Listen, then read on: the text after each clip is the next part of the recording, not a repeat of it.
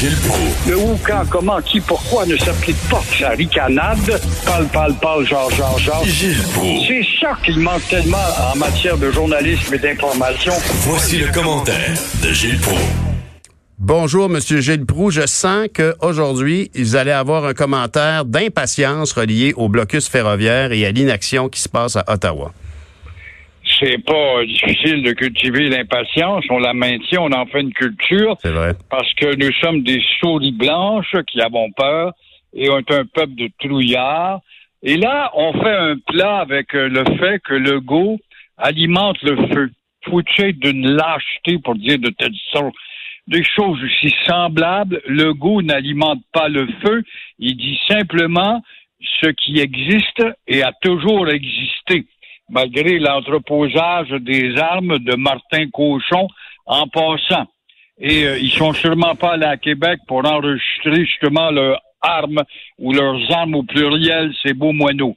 Et la cerise sur le Sunday là-dedans, ce sont ces policiers trouillards qui font dans leur culotte avant d'approcher des terroristes de téléjournaux. Alors, je suis, moi, tanné d'entendre cet ex-policier grassement payé avec sa pension qui nous fait peur, qui a déjà été un gars brave en 90, Marcel Savard, qu'on galvaude d'un studio à l'autre, pour jouer au sage temporisateur pendant que des voyous lui rient dans la face. Et pour le moment, il n'y a pas d'urgence, dit-il. Comment peut-on trouver une conclusion aussi stupide comme trouillard? Ah, Pour le moment, il n'y a pas d'urgence. Ben non, il n'y a rien que des milliards de dollars. Il n'y a que des emplois qui se perdent. Il y a des gens qui, en Colombie-Britannique, pour lesquels on est supposé de se battre, qui appuient même pas les feux de troubles de Montréal. Alors, on bloque l'économie d'un pays au complet. C'est pas plus urgent que ça. Alors, moi, la question que je pose, monsieur le parlementaire, où sont nos James Bond? Où sont nos James Bond dans nos corps de police? Chaque corps de police a un James Bond ou deux. Voilà la question.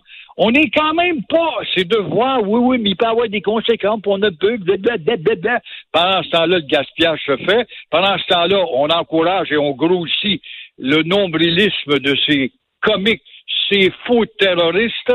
On a toujours bien pas affaire aux Allemands à, à Bastogne, en, en, Belgique, ou à la fin de la guerre, où les Allemands avaient manifesté leur dernière volonté de dur à cuire, puis on les a battus.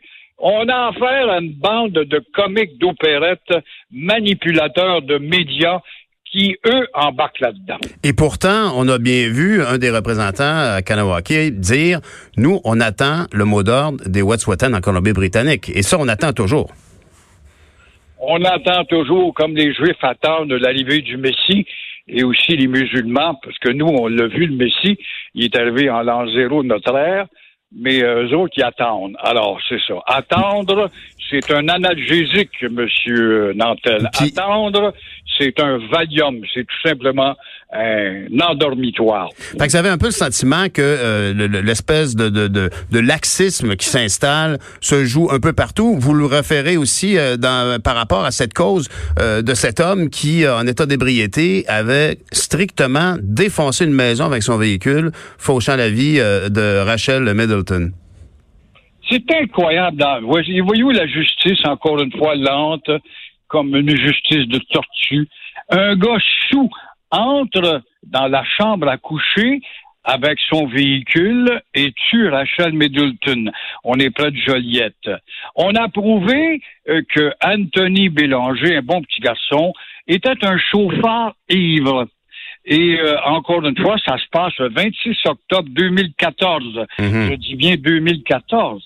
De plus, le chauffeur euh, n'admettait pas sa responsabilité, malgré son taux d'alcoolémie, deux fois supérieur à la limite permise. Mhm. Alors, bravo, ça aurait pris plus de cinq ans, mais, encore une fois, le scandale là-dedans, c'est que cela est arrivé en 2014 et que nous sommes en 2020 avancé.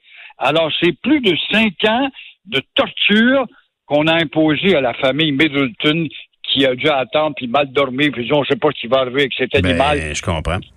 Alors, vous voyez que six ans pour condamner un gars là euh, qui tue en plus, ça démontre comment la justice est faible et elle est élastique, Mais- dépendant mais- de ton humeur. Mais, M. Pau, est-ce que ce, ce genre de, de, de, de, peine clémente euh, est, est- est- est de coutume dans ces cas de conduite en état d'ébriété? Certainement, tout est coutume dans, no- dans notre justice élastique, dépendant à quelle catégorie. Alors là, le petit gars, peut-être, il jouait sur le fait, maintenant, il a 24 ans, c'est un adulte. Mais là, il était un petit bébé innocent, protégé par la loi de la protection de la jeunesse. Alors, après tout, c'était un bon citoyen innocent. Innocent, mais il était sous. Innocent, mais il admettait pas qu'il était sous. Innocent, mais il conduisait à 200 000 à l'heure. Ben ouais. Innocent, justement, et la innocente et la société qui juge. En tout cas, ce qui est certain, c'est que ça change. C'est très frustrant pour la famille de Mme Middleton de se retrouver avec un verdict aussi clément, alors que leur vie à eux a été complètement bouleversée. Puis, d'une manière très souvent, on peut vivre un drame pareil un peu dans, le silence et dans, l'inconscience du, grand public. Sauf que cet accident-là était tellement spectaculaire que tout le monde s'est dit, hey, faut être sous-mort puis épais et rare pour amener sa voiture à une si grande vitesse puis finir dans le salon, de- dans la chambre à coucher d'une femme? Il suffit d'avoir un bon avocat, beau parleur avec sa toge, qui va vous dire, votre seigneurie, oui, mais en vertu de la charte des libertés, point A, paragraphe B, Mhm. on trouve toujours une petite faille pour niaiser, retarder et ne pas condamner, puis après tout, peut-être que deux ans dans la société, ça serait bon. C'est effrayant. C'est effrayant. De la justice ici. Alors, à quoi bon avoir des lois comme chez nos amis, euh, les vaches sacrées intouchables? Pourquoi avoir des lois? Une loi, c'est froid, ça s'applique à tout le monde, une loi. C'est pas parce que tu as telle couleur ou telle langue que tu es raciste ou baveux, mhm. puis tricheur, puis bandit. La loi s'applique à toi aussi. Non, elle ne s'applique pas. Et le gros bon sens. Le gros bon sens s'applique aussi. Je pense que vous avez beaucoup réagi aussi à, justement. On parle pas de loi, on parle pas de politiques officielles, de façon de réagir euh, au coronavirus, mais euh, vous- êtes d'avis que Air Transat a bien fait de jouer de prudence avec euh, l'enfant qui potentiellement aurait pu euh, être contagieux à bord d'un avion d'Air Transat?